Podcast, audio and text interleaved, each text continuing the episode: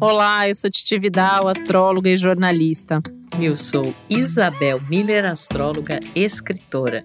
E esse é o nosso podcast Astrológicas. E hoje a gente está aqui para um astrologuês super especial. Astrologuês Responde. Se você já acompanha a gente, você viu que a gente colocou nas nossas redes sociais que a gente estava esperando as perguntas do nosso público querido e a gente recebeu muitas dúvidas super legais e a gente selecionou algumas delas para responder aqui para vocês. Foi muito bacana, a gente recebeu perguntas incríveis, né, Isabel? Coisas assim de muita qualidade na pergunta. A gente tem um público super fiel, a gente tem um público bacana que acompanha aqui o nosso trabalho, que escuta os nossos episódios todos. E surgiram algumas dúvidas até de gente aí que é astrólogo, que estuda astrologia, que já faz mapa, enfim. É, e a gente vai trazer, vai responder aqui, mas de forma super acessível, como a gente sempre faz, para que você, mesmo que não entenda nada sobre astrologia, mesmo que você esteja chegando hoje por aqui, ouvindo a gente pela primeira vez, fica tranquilo que a gente vai explicar e a gente vai traduzir todo esse astrologuês da pergunta e das respostas, como a gente sempre faz. É, a nossa, nossa proposta aqui é que todos se sintam representados, os leigos, os estudantes, os profissionais, e é muito interessante, né, Titi, que nessas é, dúvidas da nossa audiência, tem perguntas que acabam de, é, desmembrando em outros questionamentos, e a gente vai aproveitar a oportunidade para aprofundar alguns temas bem importantes, mas sempre com essa característica de uma resposta leve, dessa linguagem, né, também bastante amorosa que a gente utiliza aqui e que a gente tem certeza que vocês amam, até pelo feedback que a gente recebe. Bom, vamos lá então. A gente vai começar aqui é, ouvindo as nossas dúvidas junto com vocês para poder respondê-las.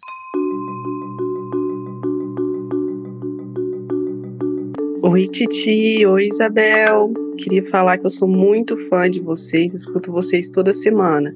Minha dúvida é: o que esperar do próximo eclipse do dia 4 de dezembro? Um beijo. E aí, o que esperar do eclipse do dia 4 de dezembro? Vai Nossa. ser um eclipse solar, né, Isabel? Essa pergunta dá pano para manga. Primeiro, para a gente falar de eclipse, né? A gente agradece aí a pergunta da Laura, ela falar que é super fã é, do nosso podcast.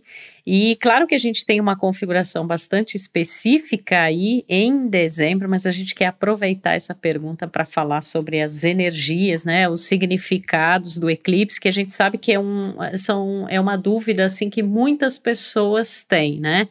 E esse eclipse, particularmente de 4 de dezembro, ele é um eclipse solar que acontece no signo de Sagitário, então ele vai ser matizado também pelas energias aí do ser. Mas vamos falar primeiro sobre o significado de eclipse, né, Titi? É, os eclipses eles acontecem, né, Isabel? A gente sabe hoje que acontecem pelo menos é, dois eclipses solares todos os anos. Às vezes a gente tem até três eclipses solares aí.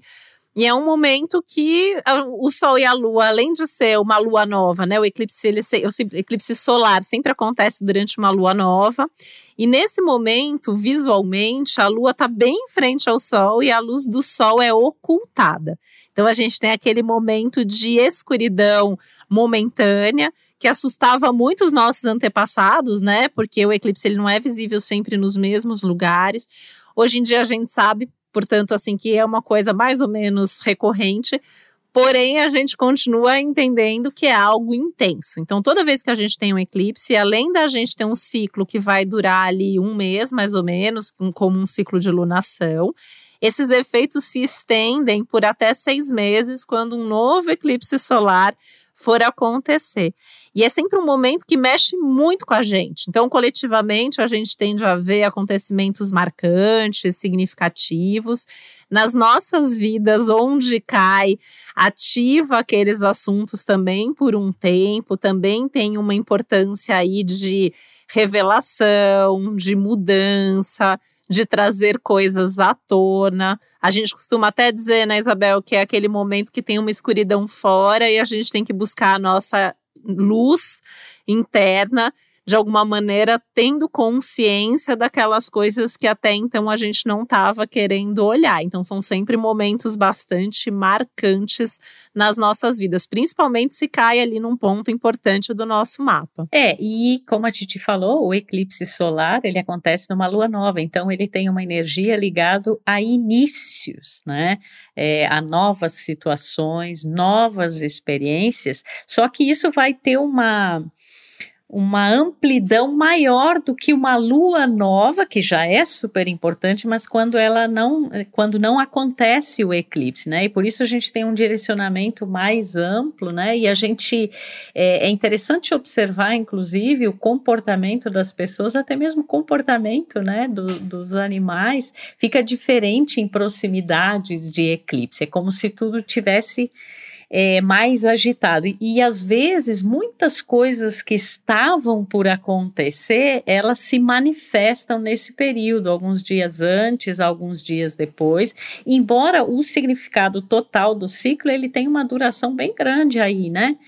É, de seis meses. E basta a gente pensar na ideia do eclipse como sendo o obscurecimento temporário da luz, né? E que depois volta novamente a, a, ter essa luz. Então, normalmente os eclipses eles significam que algumas coisas, pessoas, situações saem da nossa vida e outras pessoas e situações entram na nossa vida e tendo um papel muito transformador, né? A gente chama os eclipses de catalisadores de processos de mudança. É, e claro que eles vão ter um significado diferente é, que está relacionado aos signos que estão em questão, e aqui no caso em dezembro será Sagitário, então tem muito a ver com as nossas crenças, verdades, com os conceitos que a gente tem. Mundialmente, isso pode ter muito a ver com fronteiras, com questões envolvendo países, né?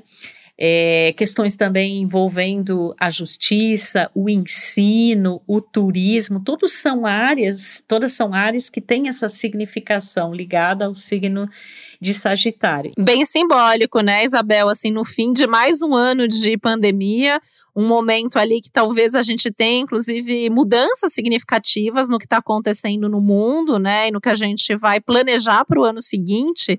E eu achei bem interessante porque ele vai acontecer com Mercúrio envolvido ali muito próximo, né? Então ativa mais ainda essa questão das ideias, das, da comunicação da forma de pensar e tem um aspecto bastante favorável aí com Saturno, que apesar de Saturno durante esse ciclo aí mais adiante vai fazer aí uma quadratura exata de novo com Urano, que é um aspecto desafiador.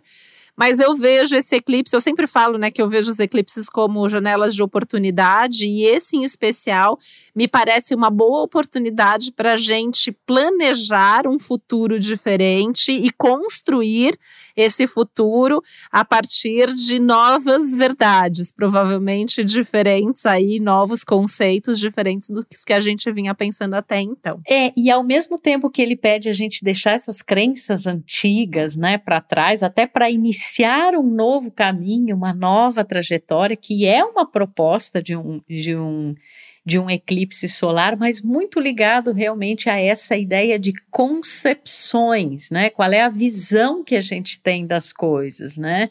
É, e talvez ele possa trazer, como o eclipse, ele também é, muitas vezes revela coisas que não estavam, que estavam ocultas em outros momentos, poderia ser uma revelação de verdades, né? Na nossa vida pessoal e também dentro de um contexto mais amplo aí de países e da, e da situação mundial. Vamos aguardar. É, e aí vai depender também da área do nosso mapa, né? Ou seja, da casa em que acontece esse eclipse, porque é ali que a gente tem essas energias, né? De uma nova trajetória, um novo caminho, de uma catalisação de processos que talvez a gente já estava assim meio que com vontade de fazer alguma mudança, sentindo algo, e o eclipse ele vem para reforçar isso, né? E, e assim, se a pessoa tiver algum planeta é, próximo do ponto do grau do eclipse, né, que vai ser no 12 segundo grau, de Sagitário, isso também é muito relevante, né? Porque isso vai trazer uma nova energia para o simbolismo daquele planeta envolvido nessa configuração. Com certeza. E aí, nesse sentido, eu acho que foi uma pergunta super bacana, né? E eu queria também aproveitar para tranquilizar a Laura e outras pessoas que estejam preocupados com esse eclipse, que com certeza a gente também vai ter oportunidade de trazer mais sobre ele em episódios específicos aí, mais próximos desse momento, aprofundando aí todas as questões de acordo com o que estiver acontecendo é, no contexto dos outros aspectos também. É, eu acho uma coisa super importante, né, Titi, porque normalmente se tem uma visão visão bastante é, pessimista de eclipses, né, como uma coisa muito pesada. Claro que ele, como um representativo de catalisador de processo, se alguma coisa já anda mal, ela pode ser evidenciada é, nesse período. Mas a gente, eu também concordo com você, enxergo eclipses como uma janela de oportunidades. E ele sendo um eclipse solar, ele tem tudo para trazer essa, essas novas energias, esses novos propósitos e interesses afinados com a energia de, do signo de Sagitário, que tem a ver com assim, eu acho que é um grande pedido aí do universo para a gente abrir a nossa cabeça, abrir a nossa mentalidade, né? E eh, talvez até se abrir assim para uma energia mais esperançosa que também tem a ver com o signo de Sagitário. Com certeza, até porque vai ter acontecido antes um eclipse lunar que mais próximo a gente também com certeza traz essa questão. Oi, Titi. Oi, Isabel. Gostaria de saber quais são rituais legais para fazer durante o eclipse. Coincidentemente, vai cair no dia do meu aniversário. Um beijo. Olha aí mais uma pergunta. Nossa, o povo gosta de eclipse. Gosta, e é uma pergunta recorrente, né? Já desde as luas novas até os eclipses, as pessoas elas sempre querem saber como aproveitar melhor esses momentos, né? Eu vejo sempre como momentos importantes da gente parar, refletir sobre a nossa vida, anotar o que a gente quer que aconteça em cada área da vida. Né? Eu até desenvolvi um ritual de lua nova que vai muito nesse sentido de anotar, de planejar, de definir os próximos passos, mas consciente de que não é um ritual mágico que a gente que faz acontecer, a gente toma consciência, né? E nada como um eclipse para a gente fazer isso de forma mais profunda, mais objetiva e pensando mais até a médio e longo prazo, já que o eclipse, como a gente comentou, ele tem um efeito aí de duração maior.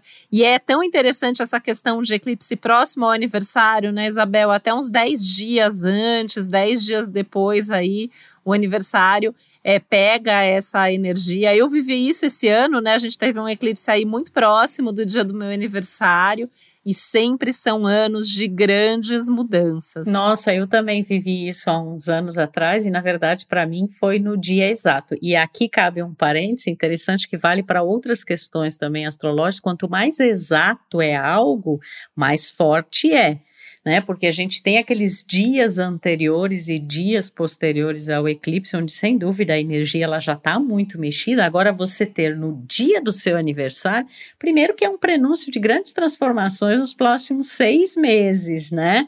É, e aqui no caso de, do aniversário pega a própria revolução solar, né? Então a pessoa fica até que faça aniversário novamente, ela fica sob aquela energia.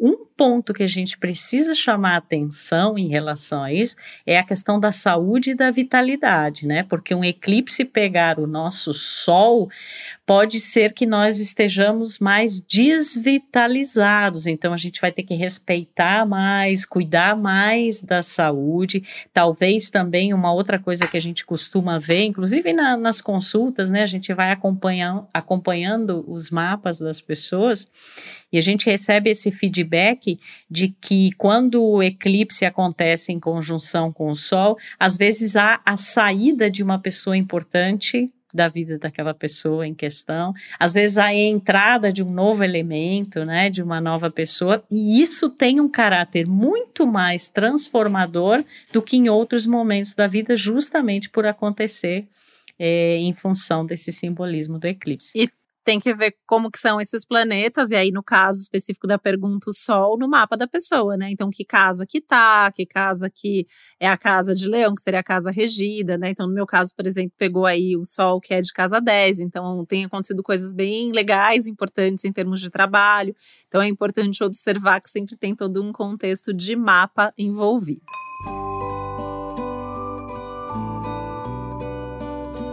Oi, acho que seria super legal saber mais sobre pontos menos mainstream do mapa, como asteroides e Roda da Fortuna. É uma pergunta bem comum, né, Isabel? A gente recebe bastante gente perguntando como a Renata traz essa pergunta aí sobre a roda da fortuna que o nome mais adequado, mais correto é parte da fortuna, é, popularmente ficou como roda da fortuna, acho que até pelo símbolo, né, que é um, é um, um círculo ali com um xizinho dentro, para quem não sabe do que a gente está falando. E os asteroides, o mais conhecido é Quiron, um asteroide sobre o qual, inclusive, a gente tem um episódio queridinho nosso aqui no Astrologuês, que foi um episódio bastante importante para a gente. Por que, que eles são menos falados, né? Entre outras coisas, porque existem é, o mapa ele tem tantos pontos, eles têm tantos elementos que seria praticamente impossível, até numa consulta astrológica, a gente falar sobre todas as questões, sobre todas, todas as possibilidades. E existe uma, uma hierarquia até ali, né? Uma, uma questão ali de coisas que fazem mais sentido, que são mais fortes, mais importantes. Outro ponto, né? E aí a gente vai ter que separar, eu acho, a roda da fortuna do asteroide, que no caso da roda da fortuna, que é a parte da fortuna, são muitas partes, partes árabes, né, que, que foram calculadas, são pontos calculados, não são corpos celestes, então são pontos aí que pelos graus do zodíaco a gente junta aí planeta, soma, subtrai e aí a gente tem uma série de pontos bem interessantes. Então, além da, da parte da fortuna, tem parte do espírito, parte do casamento, parte da coragem, da vitória, do infortúnio, da morte, de Eros. A gente tem uma série de pontos aí que foram sendo menos usados ao longo do tempo e alguns ficaram mais fortes aí, principalmente a roda da fortuna e a do espírito, que é sempre o oposto. E é importante, né, Isabel, a gente frisar aqui, porque às vezes a pessoa pega o mapa, calcula na internet e já sai por aí tentando interpretar a roda da fortuna, mas existe uma diferença no cálculo para quem nasceu de dia e quem nasceu de noite. E nem sempre os programas de astrologia fazem essa diferença. Então, às vezes, é lá no ponto oposto mas a gente tem a nossa forma de interpretar, né, Isabel, ali como o que, que disso tudo, o que, que é mais importante a gente saber sobre a roda da fortuna. É, e até porque aqui a gente está falando um termo que talvez muitos de vocês não conheçam, né, não tenham ouvido falar, e a nossa proposta é sempre levar numa linguagem é, acessível a todos. Eu acho que o que é importante a gente entender sobre a parte da fortuna é que ela representa simbolicamente um local interessante, né, um ponto interessante ali do nosso mapa, que ele funcionaria como com esse simbolismo de fortuna, de coisas positivas, no caso de nós termos mais equilibradas as energias do nosso signo solar do nosso signo lunar e do nosso ascendente, porque inclusive o cálculo que é feito para a gente descobrir essa parte da fortuna, seja num nascimento diurno ou noturno, envolve esses três pontos do mapa, né? Então, aí a, a gente até poderia pensar assim, quando a gente é muito novo, dificilmente essa parte da fortuna ela se manifesta, porque a gente precisa desenvolver o nosso sol, que é a nossa consciência, a gente passa pelas experiências é, da nossa infância, experiências experiências emocionais ligadas à nossa lua, a gente vai descobrindo fatores da nossa individualidade, do caráter, do temperamento ligado ao ascendente,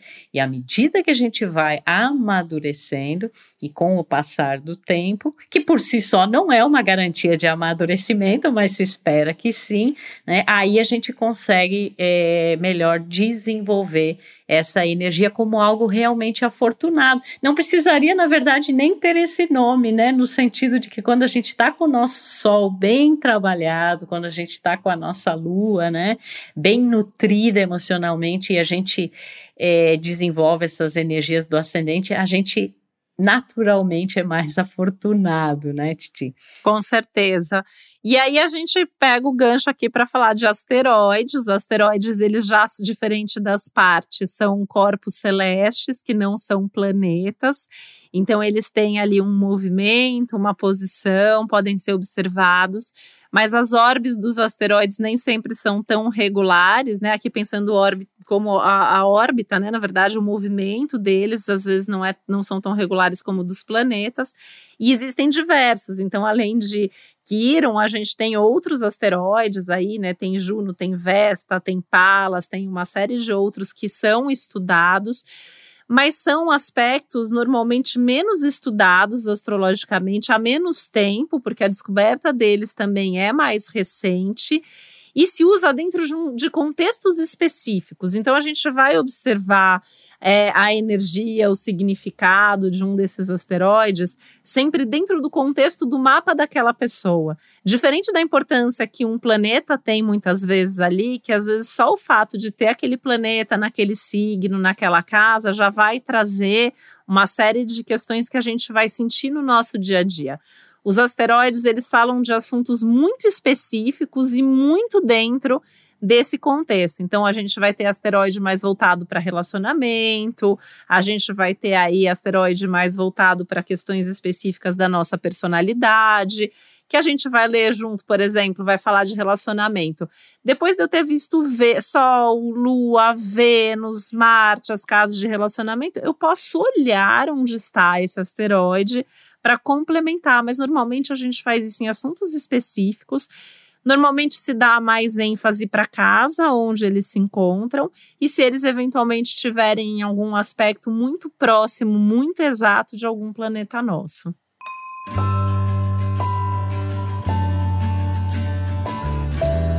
Bom dia, Titi. Bom dia, Isabel. É, a minha dúvida é sobre domicílios trocados o que, que representa é, a pessoa ter um ou mais domicílios trocados no mapa e como a gente interpreta e trabalha esses posicionamentos.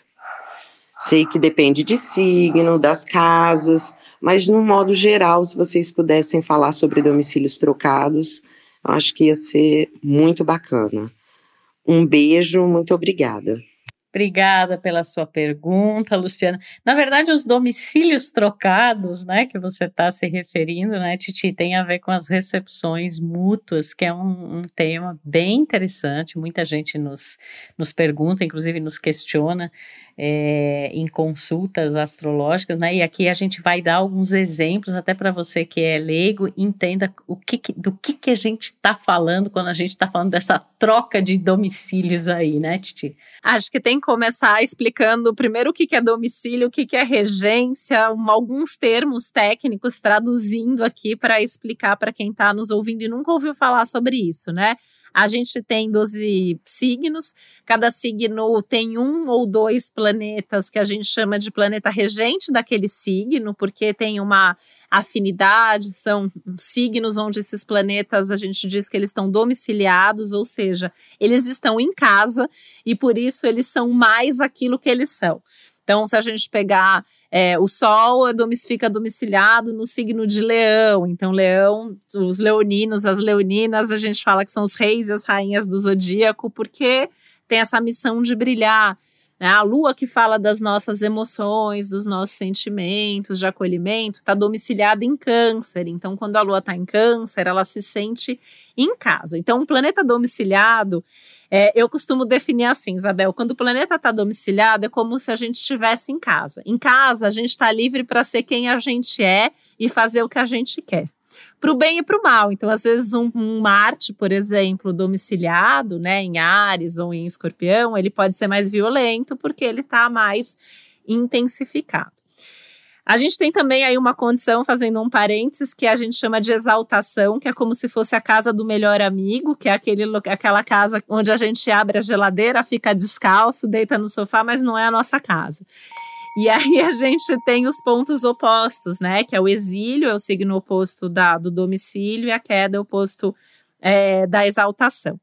Bom, E aí, então, a gente tem essa, essas condições. Então, o planeta pode estar numa dessas posições ou pode estar aleatoriamente num outro signo. E acontece, né, Isabel, às vezes, de ter uma troca. Então, por exemplo, eu vou passar uns dias na casa da Isabel e a Isabel vem passar uns dias na minha casa. A gente tem aí esses domicílios trocados, que o nome técnico seria a recepção mútua. Então, eu estou na sua casa, você está na minha casa. E é uma condição que a gente costuma achar tão favorável que, às vezes, até um planeta que está exilado, ou seja, ele estaria ali enfraquecido, ele passa a ser fortalecido porque existe essa, é como se fosse um acordo, né? Como se fosse uma troca que ajuda ambos os planetas a se expressarem melhor nessa condição. Então a gente costuma ver como algo bastante favorável dentro de um mapa. É, vamos dar um exemplo assim. Digamos que a pessoa tem o Sol em Ares, seja ariano, né? E ela tem o Marte, que é o planeta que rege Ares, está em Leão, que é regido pelo Sol. A gente tem ali uma troca, né? Uma recepção mútua. Então, isso agrega muita força, né? Aqui, ainda mais que nesse caso específico, a gente está falando aí do, de signos, né? De, de elemento fogo, então tem muita energia. Então, esse exemplo que a Titi deu para o pessoal entender, né? Como é que funciona, é muito legal, porque assim, você não está na sua, na, não, não é a sua casa, mas você se sente à vontade e tem ali uma troca energética que é favorável. Aí eu, quando eu volto para o meu domicílio, eu me sinto abastecida. E tem momentos, né? Tem durante o ano, assim, tem trânsitos astrológicos em que às vezes isso acontece e aí a energia fica muito forte. A gente é, vê alguns períodos, inclusive em 2021, que a gente tem essa recepção mútua de Vênus e Marte, que pega muito a questão de relacionamentos, de afeto, de sexualidade.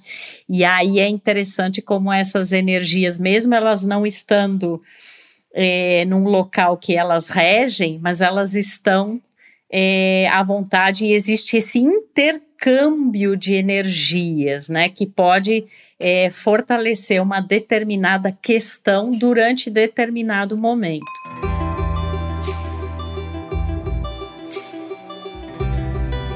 Olá, meu nome é Dayana e a minha dúvida é com relação à interpretação do mapa astral quando temos dois pontos antagônicos ou opostos. É, como interpretar o que pesa mais? Eu vou dar um exemplo. Eu tenho Marte em Capricórnio, que é uma posição em que Marte está exaltado. Porém, o meu ascendente é Ares e está em quadratura com Marte no meio do céu. E ele também é, tem vários aspectos tensos, o planeta Marte com os outros planetas. Então eu não sei muito bem como fazer essa ligação da teia, porque por um ponto Marte fica exaltado e tem bastante força. Então esses aspectos negativos que Marte compõe no meu mapa também carregam essa força, ou o que, que pesa mais?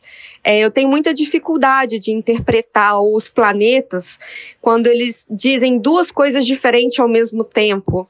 É, eu queria entender um pouco sobre a pertinência e importância é, do planeta na casa é mais importante do que o planeta no signo, que é mais importante que o aspecto que o planeta forma. Qual é a hierarquia de importância na hora de interpretar e ligar todos esses pontos? Nossa, essa pergunta da Dayana, eu acho que ela é uma espécie assim de uma.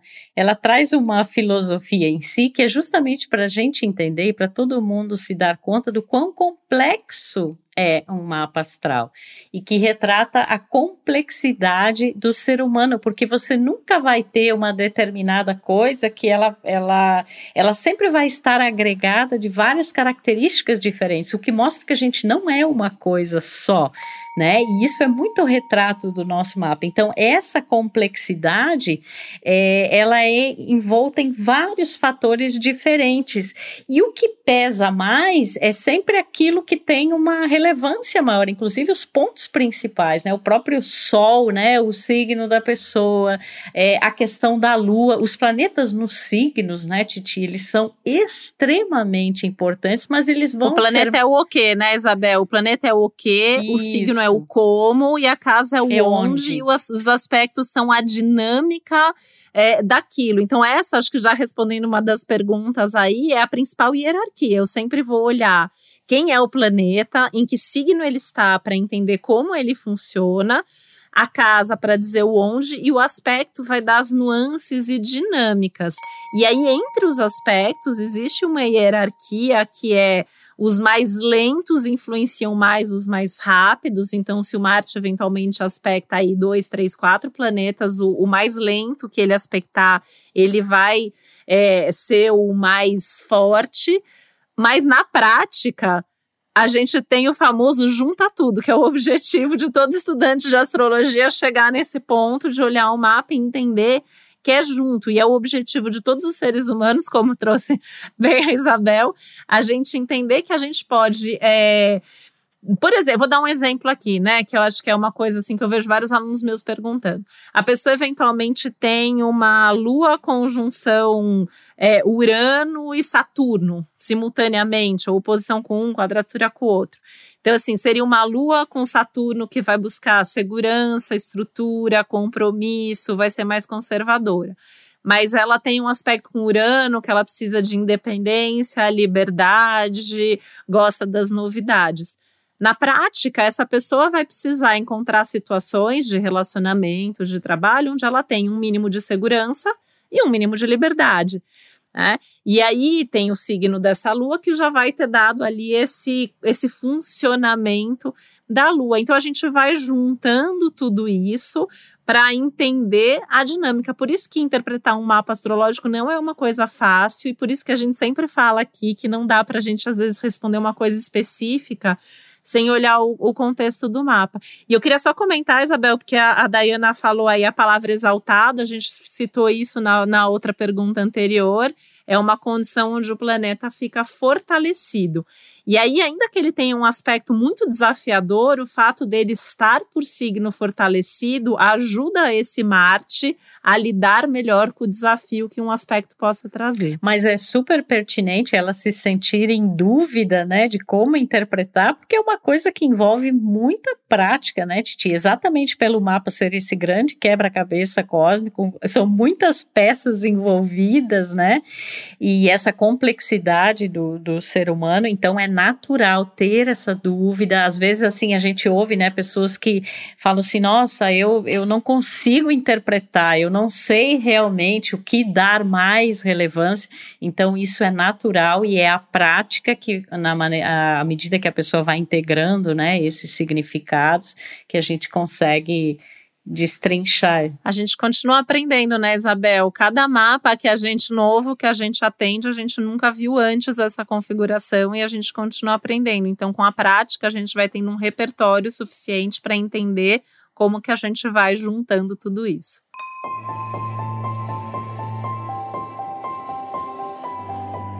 Qual a importância de ter um iode no mapa?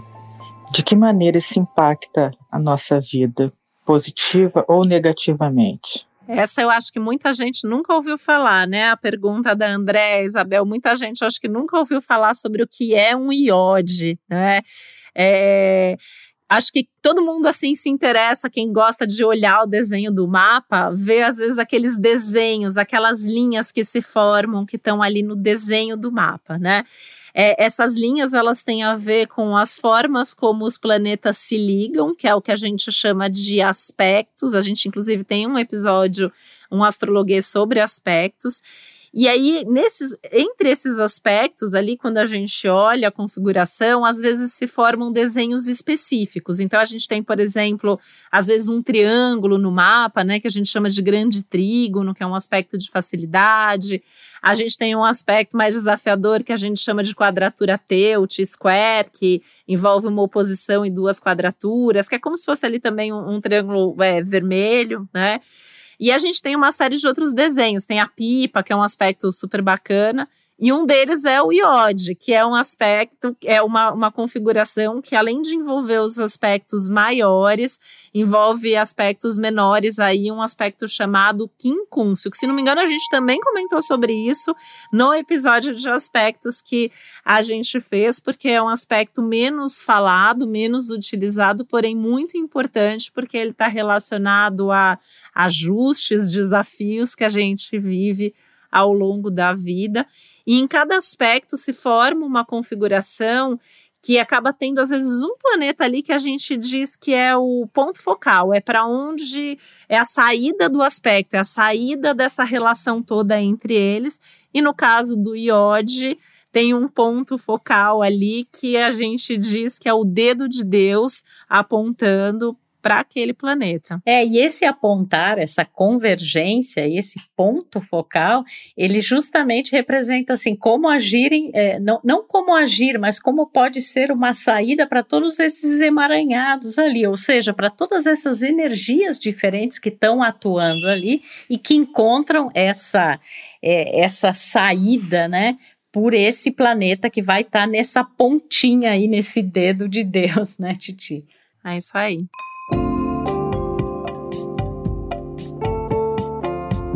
Eu acompanho a Titi Vidal e a, e a Isabel Miller já antes mesmo delas fazerem o Astrológicas, adoro o trabalho. Fiquei com uma dúvida que é a interceptação de uma casa astrológica. E eu fiquei curiosa para saber, isso, isso acontece no meu mapa, e fiquei curiosa para saber é, quais são as influências disso, como é que isso funciona exatamente. Bom, a, a astróloga fez a interpretação no meu mapa, mas eu não consigo entender no geral, né? Obrigada. Mais uma pergunta super legal, né, Isabel, da Cristiane, e a gente fica super feliz também com esse feedback, com todo esse carinho que a gente recebe do nosso público, que é tão maravilhoso, tão participativo, a gente recebe bastante mensagem também nas nossas redes sociais, a gente fica bastante feliz com essa troca, que é um dos nossos objetivos aqui no nosso podcast. E esse é um tema, né, Isabel, que acho que dá pano para manga, porque é um tema ali que às vezes até é, é trazido como uma coisa mais misteriosa, né? E eu acho sempre importante, aí meu lado virginiano sempre quer trazer um pouco do lado técnico das coisas. E, a, e as casas astrológicas, até para quem não ouviu, a gente tem um episódio, um astrologuês muito legal que a gente gravou sobre as casas astrológicas. Acho que é um dos meus episódios preferidos, até, porque a gente aprofundou bastante no significado delas, né? E as casas elas estão muito relacionadas ao lugar e ao horário do nosso nascimento. E aí a gente tem ali os chamados ângulos do mapa, né? Ascendente, descendente, meio do céu, fundo do céu, e, e que são que a gente chama de cúspide, né? Início das casas, e aí a gente tem as outras casas, são 12 casas astrológicas.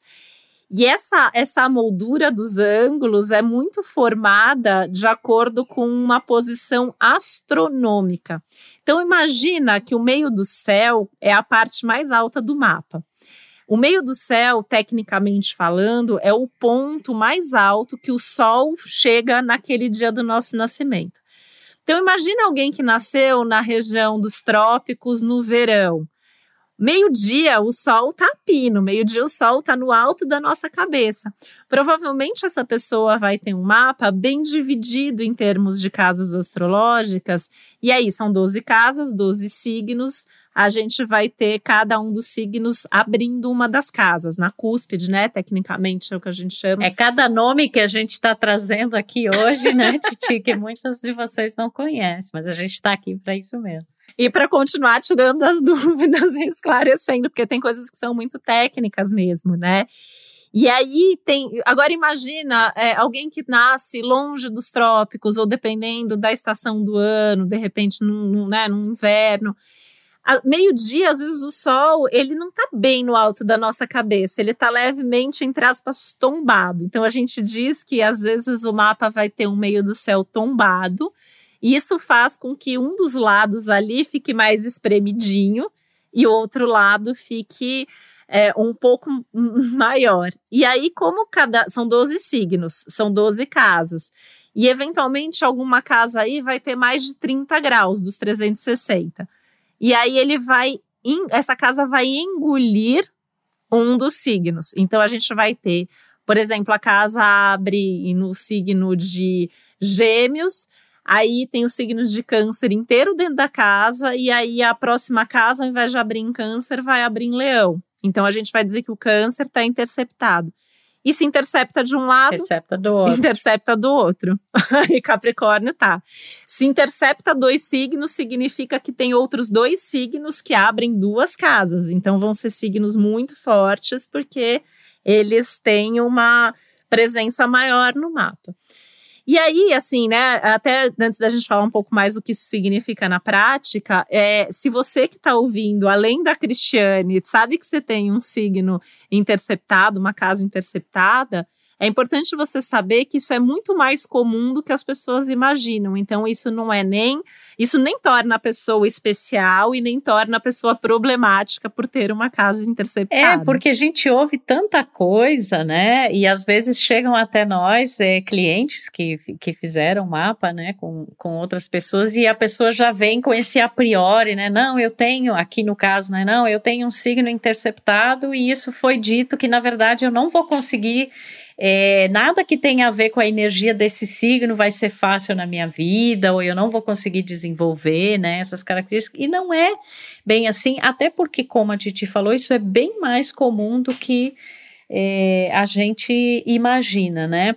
Agora, existem diversos é, é profissionais diferentes é, tratam essa questão é, de uma forma diferente. Pelo próprio desenho, e aí mesmo, né, que você seja leigo, dá para ter uma ideia de que se tem coisas que se repetem no nosso mapa, ou seja, duas casas astrológicas, duas áreas astrológicas que vão ter aquele mesmo signo, né, aquele mesmo simbolismo, isso vai ser mais forte. E aquilo que está engolido dentro de uma área vai ser mais frágil, mas não quer dizer que você não tenha essas energias ou que você não vai conseguir desenvolver. É uma questão de força e de fragilidade, né, Titi? E saber, por exemplo, se você tem planetas nesse signo interceptado, Isso. esse signo ele vai estar sendo manifestado através daquele planeta. A gente vai buscar também o planeta regente desses signos interceptados. Então eles vão trazer um pouco dessa energia. E no caso dos signos que se repetem, muitas vezes existe uma intersecção desses assuntos dessas casas seguidas, porque toda vez que o planeta regente for ativado, vai ativar as duas casas ao mesmo tempo, né? Então, assim, comum é, viver sempre esses assuntos misturados ou num momento favorável as duas áreas estarem favoráveis, no momento mais desafiador as duas áreas estarem com desafio, mas é mais um caso muito específico que a gente precisa sempre ver caso a caso, mapa a mapa, para entender a dinâmica dessa interceptação.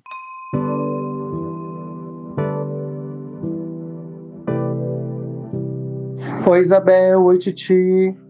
Então, eu queria fazer uma pergunta é, sobre três coisas no meu mapa que muita gente fala coisas diferentes e às vezes eu fico super confuso se é bom ou ruim se é nascer com lua vazia de curso, com planeta no último grau de um signo, e nascer com planetas sem aspecto. Nossa pergunta do Rafael é também super pertinente, né? Isabel já traz três temas aí, super. Três temas de uma vez só. De uma vez só, e três temas, assim, que as pessoas têm muita dúvida, que é nascer com lua vazia de curso, nascer com algum planeta no último grau de um signo e nascer com um planeta sem aspecto. Né? É, eu vou até começar pelo último grau aí, que, que é, um, é um tema assim que a gente vê muita gente falar, e tem mais um nome que a gente vai trazer aqui, que é o fato. Opa, apresentamos para você Anarético, o planeta que está no último grau de um signo. E é interessante, né, que em relação a esse assunto específico, como a tantos outros, se tinha, né, Titi, na antiguidade, uma visão bem mais nefasta, né, ou determinista, e com o tempo tempo, né, com, os, é, com o desenvolvimento da astrologia, esses usos eles estão muito mais ligados ao autoconhecimento, à compreensão das nossas características e de como a gente vai utilizar é, isso tudo. Agora, é óbvio que um planeta que ele está no final de um signo, ele está ali no último grau, ele está se despedindo de certa forma dessa energia, né? Então, é como se fosse uma mensagem de que a gente tem algo a completar em relação a essa energia. E ele já está quase matizado pela energia do signo é, seguinte, né? E claro que isso depende também, por exemplo, aí a gente vai entraria num outro aspecto. Se esse planeta por acaso retrogradar posteriormente, né? Então ele acabaria retornando, na, ficando muito forte na energia é, desse signo, mas é importante que a gente entenda que o significado que hoje se atribui a isso não tem aquele peso, né? Aquela coisa assim muito é, nefasta que era dada anteriormente, porque os antigos. Eu vejo diziam... até o contrário, né, Isabel? Eu vejo que assim a gente é como se o planeta puxasse aquela energia pela despedida, e eu vejo que é um planeta é, forte e que ele está naquele signo onde ele está, né? Eu tenho um planeta no último grau, é, eu tenho Marte ali nos últimos suspiros de Leão e eu sinto que eu tenho Marte em Leão, assim, que ele é muito forte realmente. Imagina quando é domiciliado. No meu caso, eu tenho Vênus anarético em Touro, né? Vênus rege Touro. Imagina num ascendente Touro, imagina a potência disso. Já já atravessou aquela energia toda, ela está super concentrada, né? Embora ela também já está ali olhando olhando para o próximo é, símbolo que vem a seguir. Aí a gente tem o planeta sem aspecto, isso significa que ele não faz nenhum aspecto relevante, né? Normalmente a gente considera isso os aspectos maiores, conjunção, quadratura, oposição, sextil e trígono. E é como se esse planeta tivesse sozinho, isolado no mapa. E eu vejo que tem muita gente que às vezes fala que pode ser um planeta ou que não acontece, ou que tem alguma questão. Também não vejo dessa forma. É, eu vejo que é um planeta que ele pode muitas vezes sofrer em alguns momentos de trânsitos. Os trânsitos eles são mais fortes porque é como se o planeta não tem outro ali a, a, com quem dividir ou, ou se socorrer mas é um planeta que tem tudo para acontecer. Ele tem que dar conta sozinho, né? Ele não vai ter, ter alguém aí amigável para para ajudar. Imagina que eu tenho Vênus em câncer sem aspecto e eu vivo super bem, assim, meu Vênus, eu não tenho nenhuma crítica a fazer, não tenho nenhum drama canceriano para fazer sobre esse Vênus, mas assim, eu, ve, eu percebo isso, assim, um trânsito bom, é muito bom, né? Você pega aquela energia para você e às vezes um trânsito desafiador, ele vai ser um pouco mais difícil, mas a gente também vai aprendendo é, a vivenciar isso, né? Então, assim, também se você que está ouvindo tem um, um planeta sem aspecto, estamos juntas, estamos juntos e não é um, um grande problema na vida, é mais tomar esses cuidados nos momentos de trânsito. E aí tem a questão da lua vazia de curso, né, Isabel? É, total, porque assim, a gente sempre quando, ah, normalmente as pessoas entendem mais essa lua vazia de curso quando a gente fala para ela no decorrer dos dias, né, ah, agora a lua tá é, vazia ou fora de curso deste período até esse período. Então, nesse momento, a gente está mais lunático, né? Digamos assim, falta uma certa objetividade em relação às coisas, ela está saindo de uma energia, se preparando para entrar em outra. É, e isso pode acontecer no nosso nascimento, né? A Lua está ali ela não está fazendo também é, aspectos com nenhum planeta até que ele, ela entre no. até que ela entrasse no, no signo seguinte. E aí também vai depender da condição desta lua no mapa. Que, porque, por exemplo, se for uma lua no signo de câncer, mesmo ela não tendo aspectos, ela está super forte, ela está em casa, ela está domiciliada.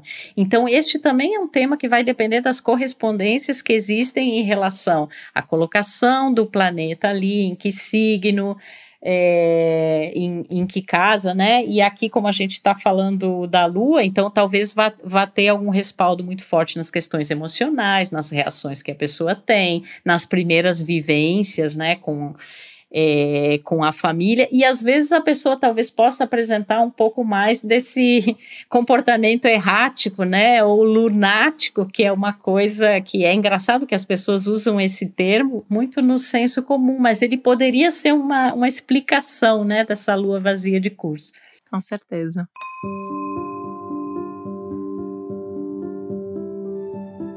Sou libriana com ascendente em Ares e lua em Gêmeos, e tenho no meu mapa natal um aspecto que vocês, se puderem abordar mais profundamente, agradeceria.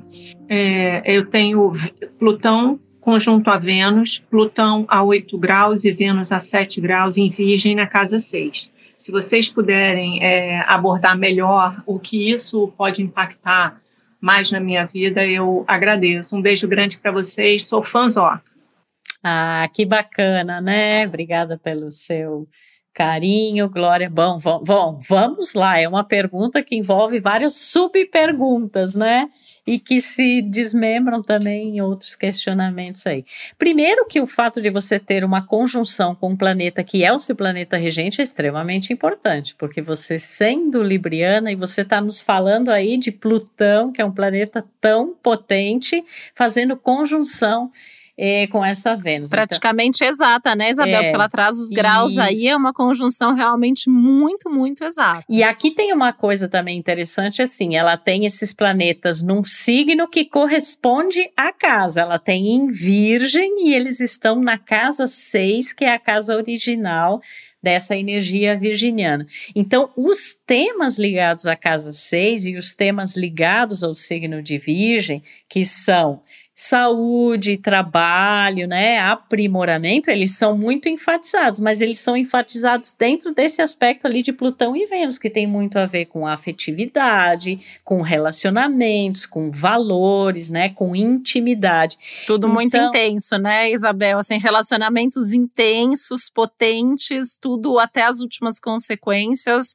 Quando ama, ama para valer, quando não, quando acaba, termina para sempre, e isso refletido não só nas relações afetivas, mas também nas questões profissionais por estar na casa 6. É, até essa é uma área de colegas, né, de trabalho, talvez algumas questões emocionais bem importantes, intensas, né, envolvendo o trabalho, inclusive é um tipo de pessoa que com esse aspecto ela pode acabar tendo uma paixão que acontece a partir do trabalho, né, um envolvimento afetivo com alguém aí do, do rol de trabalho. Uma coisa que a gente psicologicamente estava pensando pensando aqui em relação a isso, que esse aspecto ele poderia ser um, uma espécie assim de um alerta que a pessoa precisa se conhecer com muita profundidade em termos afetivos e emocionais, porque se ela não fizer isso, o corpo pode somatizar algum tipo de conflito é, ou questão que a pessoa não está conseguindo é, lidar, né? E aí esse corpo, esse a saúde, ela poderia pegar justamente órgãos relacionados ao feminino, né, útero, enfim, né? Então é interessante ver como se daria na vida desta pessoa a correlação amor, relacionamento, afeto e trabalho e tudo de uma maneira muito intensa como a gente tem Plutão envolvido. Isso só para citar algumas das possibilidades que existem de interpretação, né, desse aspecto. É, porque aí teria que ver também, né, se tem outros outros aspectos, outras questões aí envolvidas é, com tudo isso, mas acho que o, o principal tá aí, tá respondido.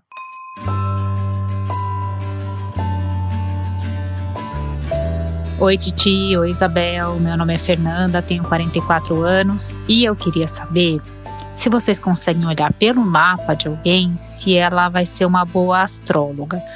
Pergunto isso porque de uns tempos para cá tenho me interessado mais sobre astrologia, sempre gostei, mas fico com medo de ser uma, uma moda passageira ou de ser um chamado mesmo para esse aprofundamento.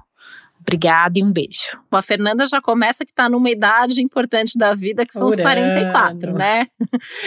então já é um momento que a gente já repensa e questiona muita coisa, e é muito comum ali entre os 40, 42, 44, a gente ter eventualmente alguma crise profissional e até uma transição de carreira. Esse é um ponto, né? Outro ponto é quando ela cita a questão, não sei se é moda e tal, se, se, se a Fernanda está falando sobre astrologia, eu vou dizer que a astrologia está sempre na moda e já tem vários milênios que isso vem acontecendo.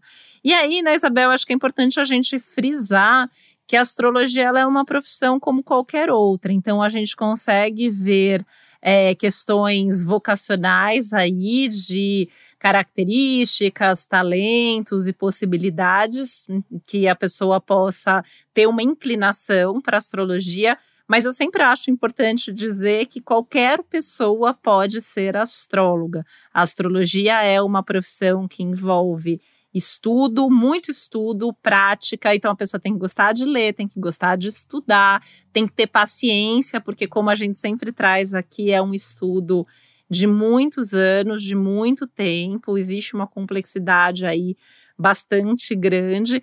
E quem tem a, a, intenção de utilizar a astrologia atendendo pessoas também tem que ter esse gostar de gente e, essa, e esse saber, né? Se, se relacionar com o outro. E é, também tem uma coisa aí, Titi, que é o seguinte: a gente pode, poderia ver, por exemplo, no mapa dessa pessoa ou de outra pessoa, que ela teria alguns pontos ali que favoreceriam, que teriam muita afinidade né, com a energia da astrologia. Isso é uma coisa. Se ela vai fazer bom uso disso ou não, é outra coisa, né? Então, isso é uma coisa que a gente também frisa muito aqui. Você ter determinadas características, determinados posicionamentos, não é garantia do bom ou do ruim, porque depende de como a pessoa vai, vai utilizar essas energias, né? Vai viver isso. Com certeza, mas a gente consegue, né? Feito todo, todo, todas essas ressalvas, a gente consegue, assim, a gente vê bastante, né? A gente atende muitas pessoas que estão estudando, que têm uma curiosidade, um interesse por astrologia, ou mesmo ali quando a gente está ensinando astrologia, a gente consegue ver o perfil, às vezes, de um aluno que provavelmente vá se destacar mais ou tenha uma habilidade maior. E aí é sempre indicado, é sempre recomendado que seja feita uma consulta, principalmente nesses momentos que a gente tem grandes crises, grandes questionamentos, afinal de contas, assim, é uma decisão de vida muito importante. E aí eu queria lembrar que a gente tem dois episódios de astrologuês assim que talvez valha a pena, né? Não sei se é, já a Fernanda já ouviu ou não, mas um foi quando a gente falou sobre o que é e o que não é astrologia. E o outro que a gente falou sobre o que é ser astrólogo, como é essa profissão, e lá a gente também fala muito da formação e dessas características, e isso talvez possa ajudar. E aí, né, Isabel, eu também queria é, pontuar que a gente recebeu bastante perguntas e a gente foi fazer um levantamento até no conteúdo que a gente já tem disponível. E como a gente tem temas que já estão ali em todos os episódios de astrologuês. Então, a gente tem sobre mapa, sobre signos, sobre casas, sobre diversos planetas, sobre previsões, sobre amor, relacionamento, sexo, vocação, mapa de criança. E a gente tem realmente ali um conteúdo que muitas das perguntas que a gente recebeu, a gente queria também deixar essa dica para que os nossos episódios de astrologuês eles sejam sempre uma referência para você ouvir, ouvir de novo, consultar e assim, ouvir um novo, né? Voltar ali, agora eu vou linkar. Então, por exemplo, hoje a gente falou sobre um aspecto novo ali, o iode, então tem um, o quincunço, a gente citou isso no episódio de aspectos, talvez agora fique mais fácil de entender. A gente falou aqui sobre casas astrológicas, então deixar essa dica. E a outra dica, né, Isabel, é que a gente tem os nossos episódios muito legais aí do Café com Astros que é um momento onde a gente aplica isso na prática. Então, a gente tem aqui um convidado, uma convidada, a gente tem conversado com tanta gente especial, a gente se emociona muitas vezes durante, depois das, dessas gravações.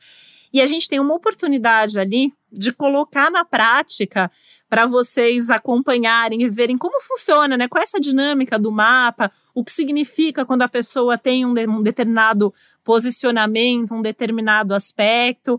E é um, é um episódio que, para quem tem esse interesse, para quem tem essa curiosidade em saber mais sobre astrologia, e sobre o ser humano, né? Que afinal de contas é isso que a gente faz falando sobre astrologia. A gente fala sobre pessoas, a gente fala sobre a vida. Então, eu queria reforçar que as pessoas ouvissem esses episódios, que vocês continuem também, né, nos acompanhando no céu da semana, que a gente também sempre cita ali algum astrologuês de acordo com o que está acontecendo. E agradecer, né, Isabel, porque foi tão gostoso ouvir essas perguntas, essa participação do público, né? A gente amou. É, esse Astrologuês Responde foi realmente muito especial com essas dúvidas da audiência. É para isso que a gente está aqui, né, Titi, para levar essa astrologia com profundidade, mas também com leveza e numa linguagem acessível. E com certeza que você que está nos ouvindo está vendo a cada, a cada novo episódio quão complexo é é, esse tema, mas a gente quer encorajar você a se conhecer mais, a tirar alguns mitos aí que existem, né, sobre astrologia, que a gente também procura sempre esclarecer. E continuar convidando você para nos ouvir aí ao longo dos nossos podcasts. Um super beijo e até breve. E você que não sabia que podia ter feito perguntas, segue a gente nas redes sociais. A gente tem redes sociais do podcast Astrológicas, tem as nossas redes pessoais, Titi Vidal, Isabel Miller Astróloga. Assim você também acompanha sempre que tem um episódio inédito. E uma outra dica ainda que eu quero dar, que hoje a gente tô, tô aqui aproveitando esse nosso papo para dar, é que quando você segue a gente na sua plataforma de áudio preferida, você também tem as notificações sempre que um episódio novo está no ar. Um beijo e até o próximo episódio. Beijo, beijo, gente. O podcast Astrológicas é uma realização Globoplay e G-Show. Produção Milk Podcasts. Apresentação e roteiro Isabel Miller e Titi Vidal. Criação e produção executiva Josiane Siqueira. Produção Natália Salvador e Léo Hafner. Edição Duda Suliano. Trilha sonora de Bian, Duda Suliano e Hugot.